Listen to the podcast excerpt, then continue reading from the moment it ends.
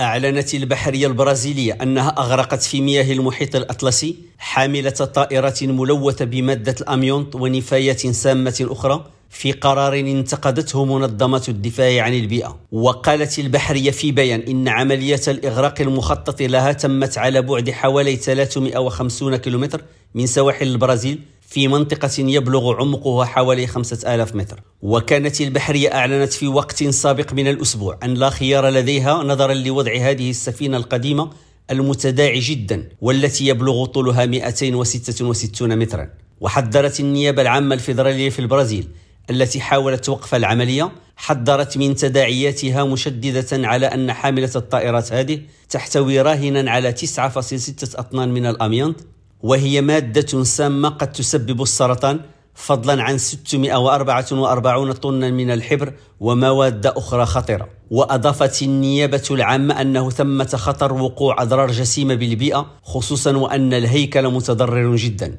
وأصدرت منظمات غير حكومية أخرى مدافعة عن البيئة التحذيرات نفسها من بينها جرين بيس ونددت هذه المنظمات في بيان مشترك بانتهاك ثلاث معاهدات دولية حول البيئة. مشددة على أن هذه العملية ستلحق أضرارا لا تعد مع تأثير على الحياة البحرية والمجتمعات الساحلية. رشيد ماموني ريم راديو بوينوس آيرس.